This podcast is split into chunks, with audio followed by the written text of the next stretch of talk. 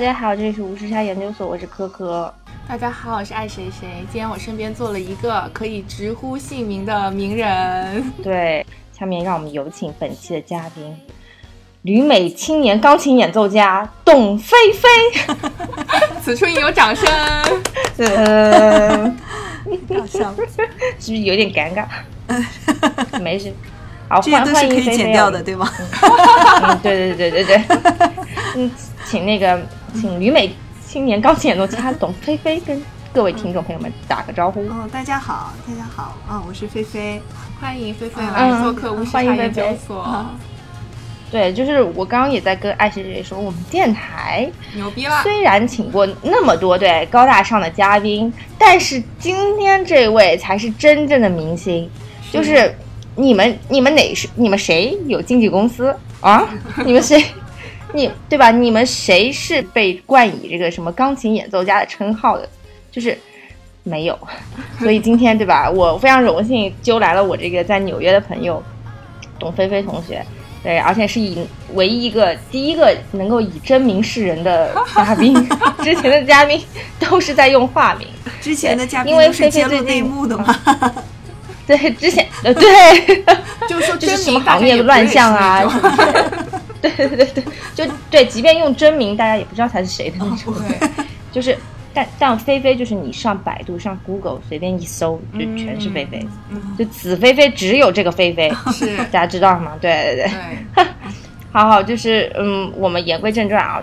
这两天为什么就是找菲菲来呢？是因为正好菲菲在卡耐基有一个演出，啊，是她演那个拉赫玛尼诺夫第二协奏曲的，呃，演在卡耐基的演出。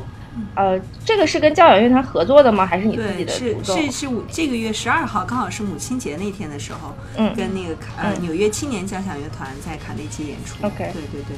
OK，然后我们六月的时候也会跟他们的团在西班牙有一个两个星期的巡演，去会去巴塞罗那、马德里，然后嗯呃塞维尔这些地方。对，塞维尔嗯，演了几场啊？在纽约就是在卡内基的一场。对，嗯那天还挺巧，刚好是在母亲节，然后我也刚好邀请了我妈妈从中国过来，嗯所以感觉还挺开心的。很 special。对对对对，哦，那你就是在台上给你妈频频致意。并没有，但是我看不到她坐在哪里，我也对，但是还是可以感觉到，就是知道妈妈坐在那里听，还是心里感觉嗯，对，挺嗯挺温暖的。你也知道妈妈的目光一定在你身上。嗯，对，知道弹哎砸了，至少会有一个人为你鼓掌的。对。哎，会弹砸吗？嗯，弹要看你怎么哎，理解。你你们怎么？定义弹砸这件事情呀、弹砸可能就所谓的演出事故吧，啊演出事故可能就是、呃尤其如果跟乐每一个每个都不一样，如果你弹独奏的演出事故，或者是嗯跟协奏曲，跟协奏曲的话，可能是跟乐队可能呃，你如果是有记忆上的一些出现了一些失误的话，会不会跟嗯乐队会不会有一些错开的地方？嗯这这种算是跟乐队演出比较大的演出事故吧，但是正常应该还好，对，正常应该还好。对吧？就是我问一个就是不是很专业的问题啊，就是呃，会有就是那些音乐家比较成熟的音乐家会有弹错的情况吗？还是其实已经形成了肌肉记忆？嗯，我相信，因为当然我们练的非常多，所以这些曲目一定会是，呃，如果上台的话，都希望是非常有把握的。但是人嗯毕竟不是电脑，也不是机器，就连电脑都有可能会卡机的时候，我觉得如果演出的场次非常非常多，呃，有可能小的，我觉得都是很正常的。但是我觉得最重要的是你，嗯。就有点像，好像你讲相声或者讲一个故事，如果你知道这个故事，这个你想表达的信息是什么，如果是一些小的失误的话，其实也不会，你不会听一场相声，那个人不小心说错了一个字，嗯。你会觉得今天晚上整个演出都毁了，这种感觉，对。是。是是。那其实刚刚说到这个呃拉二嘛，拉赫玛尼诺夫二，那个嗯为什么会选这首这个协奏曲呢其实是跟乐队一起选，嗯，一起选的。？OK 嗯，OK，但其实是他们先提出来的，当时然后我一下就觉得特别好，因为这首协奏曲是从小我就特别喜欢的一首协奏曲，嗯、因为我本身就特别喜欢弹浪漫派的作品，肖邦、拉赫玛尼诺夫是我最喜欢的两个作曲家。嗯，然后第二呢，拉赫玛尼诺夫就是这个协奏曲是我小时候十一岁的时候学的第一首协奏曲。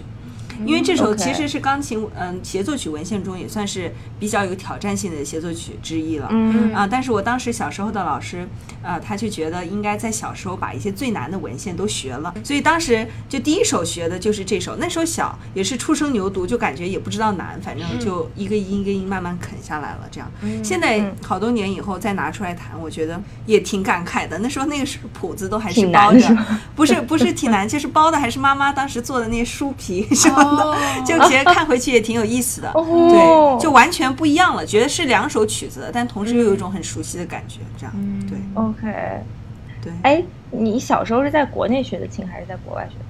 国内，我一直是在哦。深深圳啊，对，哦。学的琴。我的老师深圳之光，你看 深圳之光，哎，各位来深圳的听众朋友们啊，而且我刚刚还说那个拉赫玛尼诺夫协奏曲其实还挺有意思的，因为当时拉赫玛尼诺夫他就逃离了那个苏联，来到了纽约嘛。他其实后来他人生后半段的，他很大的事业一部分都是在纽约，他嗯非常的成功。然后当时他刚来纽约的时候，他写的呃第一部钢琴协奏曲，还有什么第一部交响曲，嗯的首演都不是特别的成功，所以呢，他就嗯。非常的抑郁，精神状态也不是特别好，他就请了一位呃精神的那心理医生，他就一直去治疗，呃有很多方法，那其中好像听说有那种催眠法，嗯嗯，所以他这首第二钢琴协奏曲是献给他的心理医生的，因为这首协奏曲哦他经历了很久的挣扎之后，把他就走出克服，看到走出了他的心理阴影，写了这首作品，嗯就大获成功。然后嗯之后的第二交响曲也非常成功，所以这首曲子是一个非常对他来说也是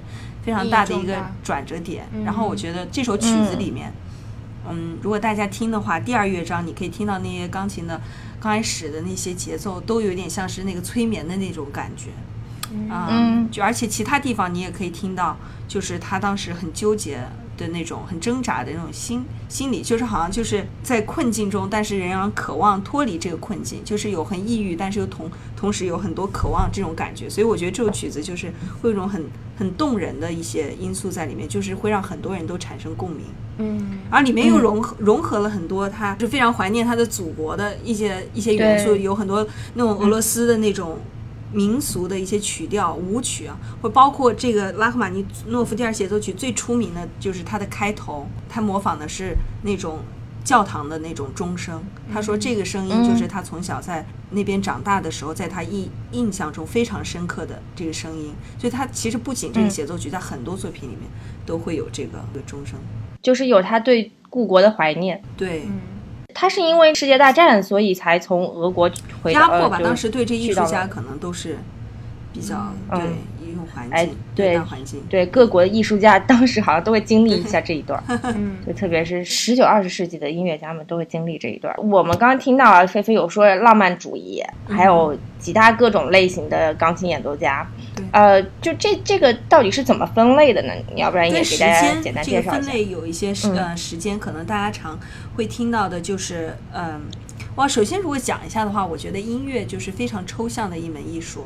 其实从嗯、呃相比较其他的就艺术形式，比如说绘画、诗歌、雕塑等等，音乐其实是最后一门被发展起来的艺术，因为尤其是乐器 （instrumental music） 这一块，呃，音乐最早的出现可能就是在教教会里面，大家开始唱歌，有合唱这些。那后来渐渐的，嗯。脱离了文字，变成乐器音乐的时候，其实就更抽象了。所有的这些分类其实都是循序渐进，按照时间来的。巴洛克时期，嗯，比如说巴赫，然后后来到贝多芬、莫扎特，呃，到后来的浪漫，肖邦、李斯特这些，舒曼，在后面越来越近代的哈，嗯，我觉得如果按照这个行程来进的话，大家可以听到，就是刚开始的时候，巴赫那个年代，他们有很多的规则，作曲的规则，就比如说我的四部合唱，呃。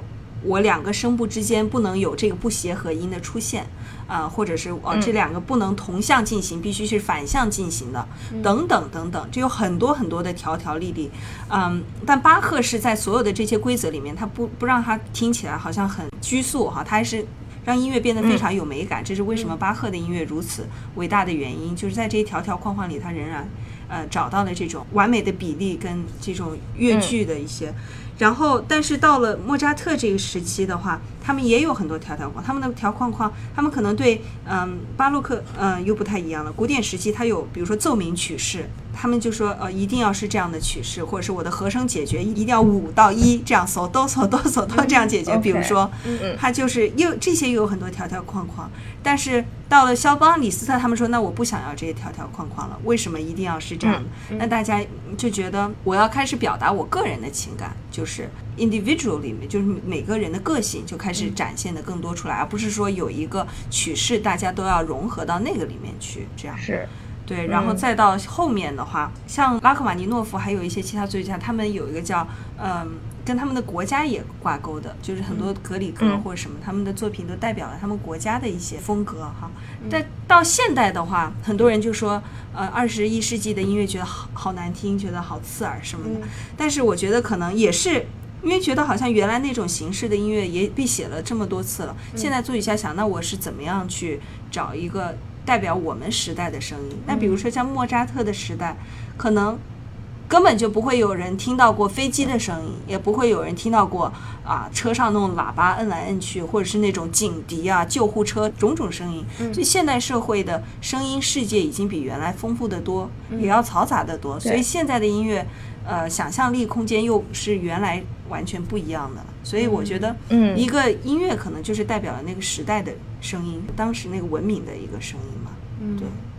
那其实我们之前聊到有关这个音乐的构成的情况，其实嗯，有一些音它是约定俗成，这几个组合在一起就是好听的，对，或者是这几个组合在一起就是悦耳的，就是和谐的，对吧？但这个规律是其实是没有办法，就这是我我们认为这是自然世界的规律，其实是没有办法被打破的。对对吗？呃，像对啊，像巴赫那个时候，他对不和谐音的要求是非常高的，就是有某些不和谐音程是绝对不允许出现的。而在教会里面，比如说增四度，它代表的是恶魔，这种音程是绝对不允许在任何声部里面出现的。但是每个时代都总是有他那个打破规矩的人，就是觉得我为什么一定要这样，是不是？对，所以他就开始往前发展。其实都是一个不断打破这种呃规矩的。那。甚至到现代派，就是那我任何都可以。为什么和声像德彪西他说为什么一定要解决呢？是不是我这和声我就不想解决了？我就它就叫英文叫 hanging harmony，就这些就是一直这样不解决了，就是形成一种就德彪西音乐那种感觉。对，自己的流派。对，所以当时说德彪西在巴黎音乐学院上学的时候，他的那乐理课哈，嗯可能如果按照他那样写，都是会。零分 对啊，零分，因为它都是对错误的，错误加引号哈，嗯对，所以挺有意思的。对，哎，那那我们学习乐理的意义和目的到底是为了什么呢？就比方说一个钢琴演奏，呃，你像你像我，我好像很清楚的记得，当时以前这个音乐考级的时候，我说业余音乐考级的时候，我们好像一到七级是不用学、不用考乐理知识的，然后后来到了往上更高级别的时候，八九十级，然后是会。要先考一个乐理知识，才能去考你的钢琴演奏的。但我当时也不是很懂，就是可能水平比较差。然后我就想说，这些乐理知识学的到底是作为什么用的呢？就比方说，呃，它对你的钢琴演奏到底是一个怎么样的一个基础性的作用呢？乐理还是非常重要的，因为你要演奏，你要演奏的是各个时间、各个风格的作品嘛。所以我觉得，你只有了解了这些乐理，其实第一方面视唱练耳或者是乐理这些部分，第一是也是训练你的耳朵，就是你听到一个东西的时候，你会知道你听到是什么，就有点像看画也是一样吧。我想，就是。像莫奈他们会这些画，原来的画可能就是我画什么我要像什么，或是我肖像画。嗯，到后面就是纯粹的色彩。我觉得就是这样一个不断突破。乐理的话，嗯，比如说我知道它本来正常是五到一的，那这个地方可能没有到一的时候，我就会知道，那可能是这个作曲家当时想有一个特殊的一个感觉。哦，所以你才会更理解。就是你其实能嗯理解这个作品。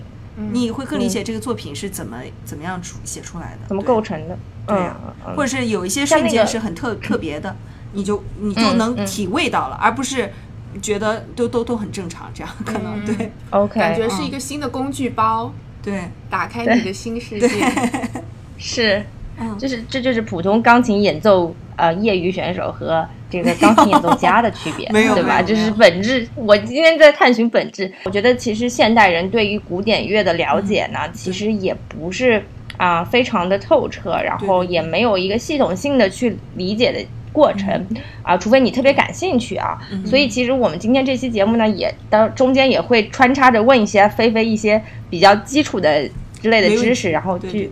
其实我现在谈音乐会，我也会经常。原来的传统的谈音乐会，可能就是看到表演的者呃上台，然后鞠躬，弹完就走了这样。但现在我谈所有音乐会，都是会为大家介绍一下这些作品，呃，就是不仅仅是大家可以在维基百科上查到这些，但是因为我觉得这些作品，可能有一些观众是第一次听到这些作品，而于我而言，可能是我很小的时候就已经开始练的一首作品。就算是新的作品，我也可能是花了很多时间的。就像一个朋友，这个朋友是我花了很多时间去了解的，所以我为大家。介绍的时候，我也我会希望就是给大家一些我的想法在里面。我觉得这总是会帮助观众。对，但我觉得音乐有时候也是很神奇的，就大家经常也会在听古典音乐会的时候，可能想说，哎，我听不懂这个东西哈，哦，觉得好像没有听懂。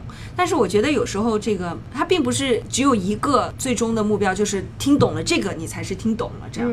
我觉得就有点像去博物馆看画的时候，如果你是一个画画的大师，你可能看那个画，你就可以看出来哦，他这个。是怎么画的，或者他这个画的精粹在哪里？嗯，你可以品品评的特别好。但是同样，如果是像我，我也不懂画，但是我看去看到那个画的时候，这个画还是会给我一个直观的感觉。嗯，呃，它也会对我的心里会有一种呃冲击力。所以我觉得这个画它并不是只能在最高的层次去欣赏，它可以在种种层次都是会给人一种非常直观的一种感受。我觉得任何一种感受都是很重要，它不是说只有这样。你才是对的，嗯。或者是这样，我是觉得，嗯，可能艺术的欣赏本身就是寻找一种你自己内心自洽的状态，对，就比较主观，都是很主观的。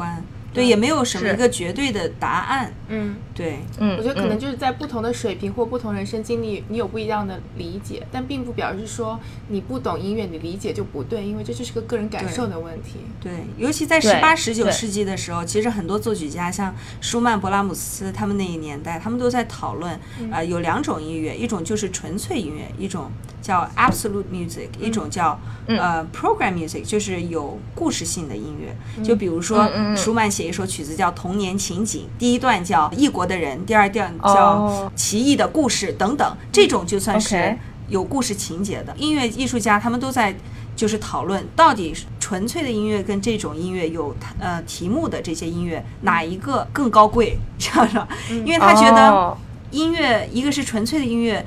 另外一个是有字的，就是你音乐仍然依赖于文字的力量去给人 appreciate，呃，就是欣赏。那你这个文字的力量到底是帮助大家欣赏呢，还是反而限制了大家的想象力？嗯，就是大家都在不断讨论。其实我觉得也挺有意思的。对，对对对。哎，可是音乐界有没有这么一个说法，就是嗯，不被大众文学或者是大众情感？还有大众的知识范围所接受的作品就是高级的作品，有有这种说法吗？还是还是就是他，音乐家会有的时候会陷入一种追求所谓的曲高和寡的这种死结里吗？我觉得应该。呃，没有那么绝对，但是我相信，就是钢琴文献里面，比如说拉赫玛尼诺夫第二钢琴协奏曲是最脍炙人口的，是所有人弹的。比如说文学，你说我读过《钢铁是怎样炼成的》，这样好像也不会。但是你说我读过米兰昆德拉这个《生命不能承重之轻》，就好像档次高些。但是我觉得文学是不能这样去分的，你知道？我就因为这个弹的曲子或读的书，也并不是为了显示你在哪一个高度上去。我觉得还是对这些作品的理解才是最重要的。我觉得，嗯嗯对。那那些时代的就是什么 breaker 啊，这些也好，对吧？嗯，就像刚提到那些就是勇于打破固定规则规范的这些钢琴演奏家们，他们当初在追求的那个东西，其实是为了，嗯，我我又不知道这个词合不合适，其实是为了与时代区分的标新立异，还是他们觉得要。做出一种自己的特殊的风格，就像其实现在有很多的现代钢琴演奏家，他们写的那些现代乐，嗯，其实我我去听过几次嘛，然后我就觉得说，啊，作作为一个现代人啊，是比较情感上比较难以 接受，对，所以就是，所以我有的时候在想说，对，就是。嗯，因为因为音乐这个东西其实它很主观嘛。嗯，我不知道，就是钢琴演奏家他的最初的目的，他是为了让大众去接受这个音乐，还是还是就是把只是传递出自己内心的想法。我觉得从作曲家角角度应该都有，我觉得也有一些作曲家嗯可能是更希望是创作出能为人所接受的作品，但有一些作曲家可能更想是我更想遵从自己的内心。但其实像莫扎特、什么巴巴赫当时创作作品，他非常的忙，他每天就是为教会写音乐，为他的工作的那个教堂写音乐，每个星期的礼拜啊什么，他要写好多好多曲子，就是嗯。他，所以他写的惊人惊人的数量的作曲。那莫扎特也是，他很多也要为那些贵族、皇宫贵族写。但是有一些人，就算他为的是这些人写，他可能还是自己想怎么写 啊、就就怎么写嗯这样哈。但是我觉得的话，嗯，我觉得可能还是需要遵从他们内心的想法。我觉得可能这些最伟大的作曲家并没有完全把大众的想法呃摆在最第一位。我觉得第一位，对，我觉得可能是这样。是，毕竟不是流行音乐。对，也不仅仅是有些人是不断的打破往前，那也有伟大的作曲家是我不愿意打破往前，比如说像勃拉姆斯，他就是我就不愿意所谓的往前，他就是特别喜欢那种 tradition，就是传统的那种，所以他就是当时比较保守的那一派，他就是还是嗯在创作那种非常浪漫派的，或是所以就每个人都不一样，我觉得，嗯，对对对对对对。哎，可是我说到这个打破常规，我可不可以提一个人，就是李斯特？哦对，你觉得他算吗？他李斯特是很神奇的一个人，因为他不仅仅是一个作曲家，他当时也嗯是跟帕克尼尼，就是当时的小提琴有帕克尼尼，钢琴有李斯特，就是嗯他当时的是一种像一种大明星，他是当时的就是轰动一时的非常炫技的一个，而且现代社会会有钢琴独奏会这个概念，也都是因为李斯特。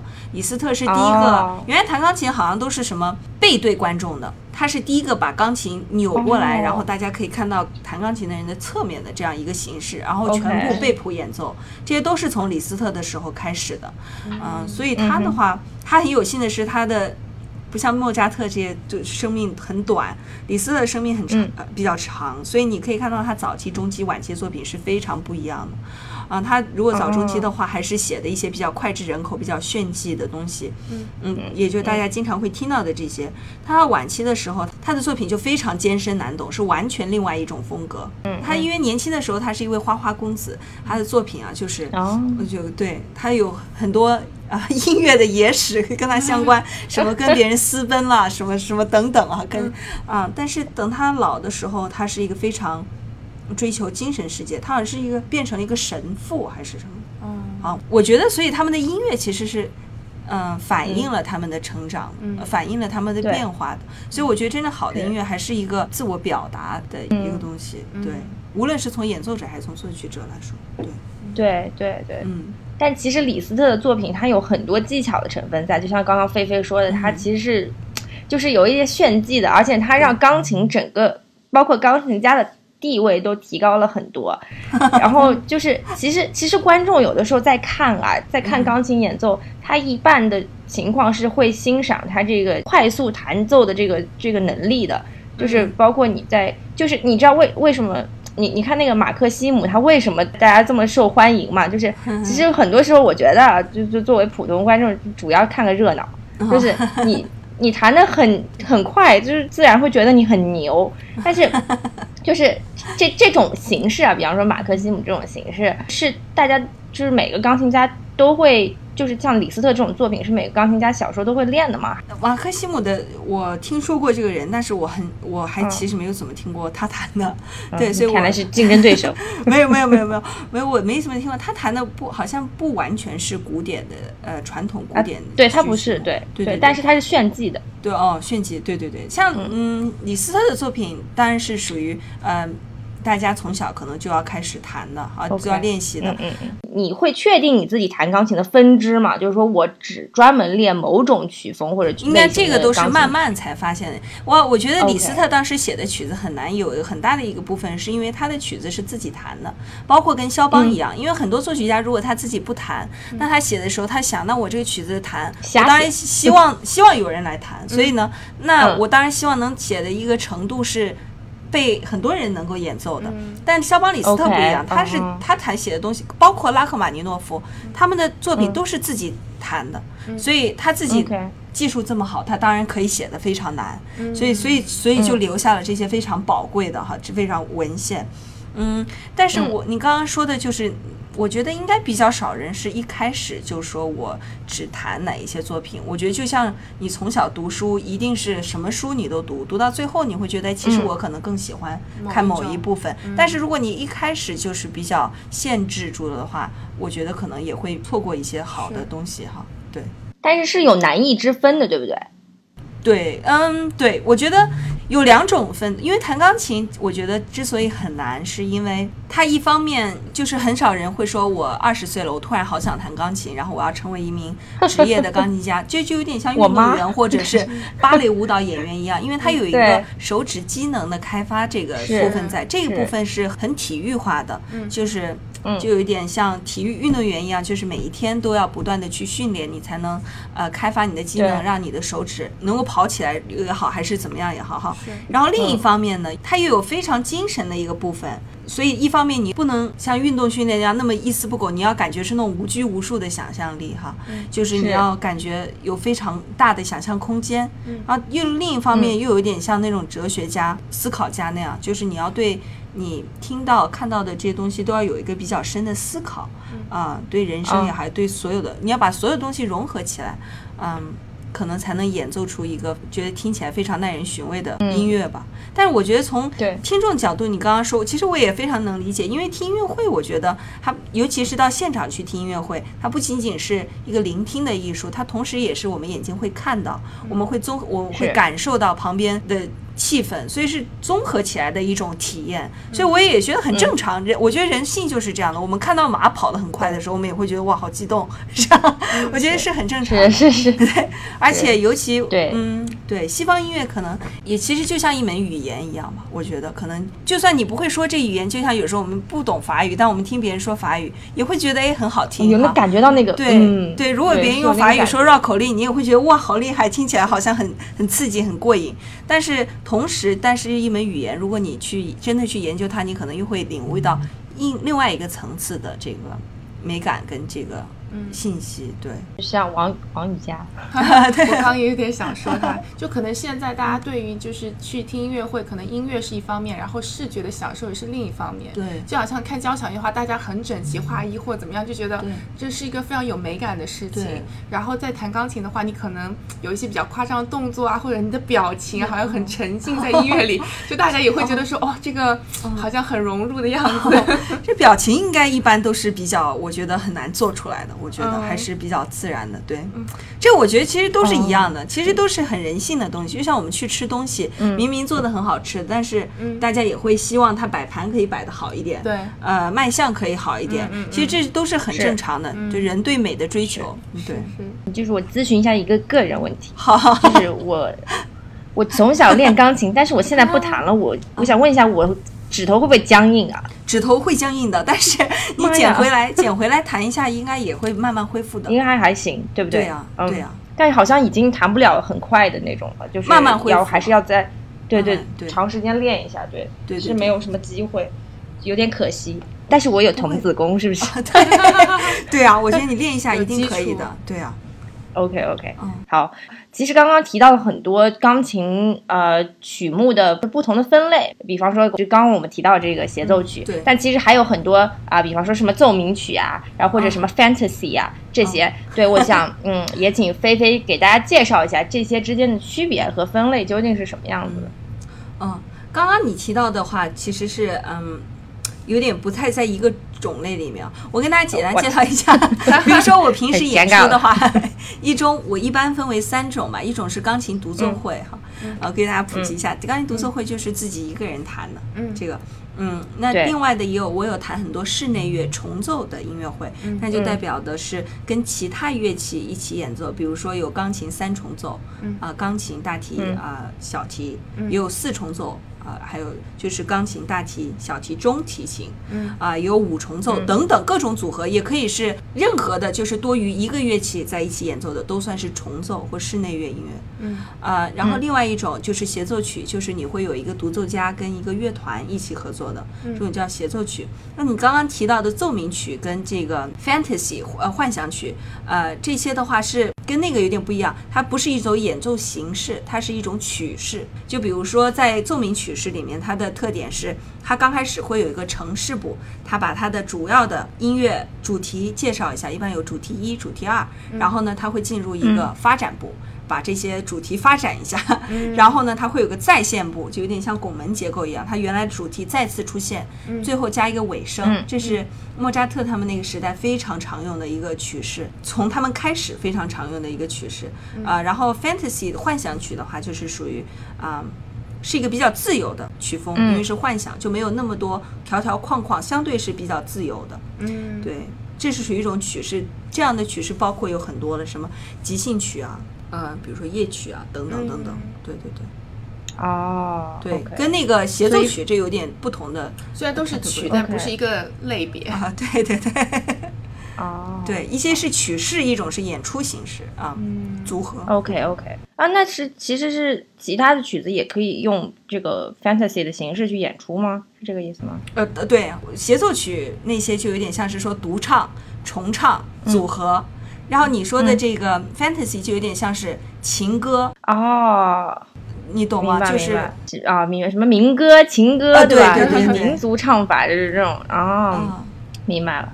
哎呀，我就从头要开始补乐理 音乐知识感觉。其实我们我我们也去那个卡耐基听过几次音乐会嘛，而且嗯也觉得卡耐基对于很多音乐家来说都是。嗯，还不还挺重要的一个场地，对对对，包括那个其实绿皮书里面那个当时那个音乐家，他就住在卡耐基的楼上，对，我想说怎么还可以住在卡耐基楼上？还有酒店吗？还是什么东西？然后而且住的还蛮豪华的感觉，嗯，所以就是我我我，因为我也听过，就是很多音乐家他有呃向往的啊音乐圣地。或者是他有向往的音乐的音乐厅，那呃，我看菲菲也在林肯中心演出过，所以呃，我想问菲菲，这次卡耐基的演出对你来说到底意味着什么？是你第一次去卡耐基吗？卡耐基它有三个厅，嗯，这个我这次演出的是 Stern 那个斯特恩大厅，是最大的那个音乐厅，这是我第一次在那个厅里面演出，但是我原来在他们的独奏会音乐厅 While。呃，recital hall 里面我有举办过我自己独奏的音乐会啊，对，也在那里演出过好几次，所以但是大厅是第一次去弹，所以还是感觉 OK 非常激动的，因为从当时来上大学，在茱莉亚上学的时候啊，就学生的时候经常买学生票，坐在卡内基最顶，卡内基特别大，大概最大厅有差不多。两千七百多，差不多三三千人，就买学生票坐在最顶上听，哇，就觉得在最顶上的音响效果都特别好，感觉。然后这次坐在最下面，最下面，对，反正应该感慨万千，还挺感慨，对。对我看朗朗什么的，每次来这个美国巡演，再来纽约的话，基本上好像也都在卡耐基。对，卡内基是一个非常重要的一个对音乐厅，嗯，对，嗯。那林肯中心呢？林肯中心的话，它也嗯，可能卡内基的历史更悠久一些啊。林肯中心的话也非常棒。林肯中心现在，林肯中心它不仅仅是指一个音乐厅了，它其中有一个音乐厅叫 David Gavin 音乐厅，也是非常好的。也有爱丽丝塔利音乐厅。嗯，林肯中心包含了那个芭蕾舞的，包含了大都会歌剧院，包含了林肯中心音乐厅、爱丽丝，包括茱莉亚音乐学院，这整一带都叫林肯中心。对，艺术中心。对，OK。嗯，也是非常比方说其他对好的，嗯。嗯，OK，那那还有其他城市呢，对吧？就比方说中国这些是当年一度盛传，就是所有这个音乐家都要跑到维也纳金色大厅去演出一下，对，就是这些城市，比方说啊，我我觉得可能芝加哥也算一个城市，是不是？然后柏林啊、维也纳呀、芝加哥，对这些，嗯，对于这个。这个演呃，就是音乐家们来说，到底意味着什么？这些城市就是是不是需要打卡的地方嘞？哦，如果能打能够打卡到，当然是最好了。对对对，会增加你的知名度，是不是？我也不知道哎，就是个人履历上可能是有这些，当然是会觉得嗯呃非常激动吧，也非常开心。就因为这些听往往都是可能是音响效果也好，或者是你听的观众也好，整体会感觉非常。就非常享受的，作为音乐家在那里面演出也好，嗯，对对对。但是我觉得 in the end 还是跟你谈的音乐有关哈，就也不要不也不能想太多了。我在哪一个厅里？对对对对对对。我在哪个厅里就是反正干的事情还是一样的事情，只是对对对在哪个厅里的区别，对吧？对对对。我小时候呃第一次出国呃演出的时候就是。当时是跟深圳的一个青年交响乐团去维也纳的，那是什么时候维也纳金色大厅但是也挺大的了，估计也十六七岁了，嗯。嗯，一点都不大，十六七岁就出国 演哎，没有出了。没有，千帆过尽了之后，忽然觉得有些感慨，是吧？我懂，我懂。没有，就是因为二零一九到二零二零年度的话，我是嗯，就是德国的巴登巴登爱乐乐团就呃邀请我去当他们的就算是年度合作艺术家吧，所以我明年会去德国嗯好几次跟他们就是演不一不同的协奏曲，对，所以我还挺期待的，因为我刚当时我刚毕业的时候在美国相对演出比较多，但是我现在的话我也渐渐开始往欧洲、亚洲也会多一些，对，所以我我喜嗯因为我特别喜欢就是旅行，我知道你也特别喜欢旅行，对，所以我就是很 开心的，就是就是可以音乐就是带随带我去不不同的地方去看，这样是啊，是啊。对，哎呀，我觉得这样很酷。嗯你什么时候来国家大剧院？哦，要打卡了，来打卡，希望早日能打卡，对就，在我在我家旁边的旁边。哦，是吗？哦，对，那国家大剧院没有没有没有。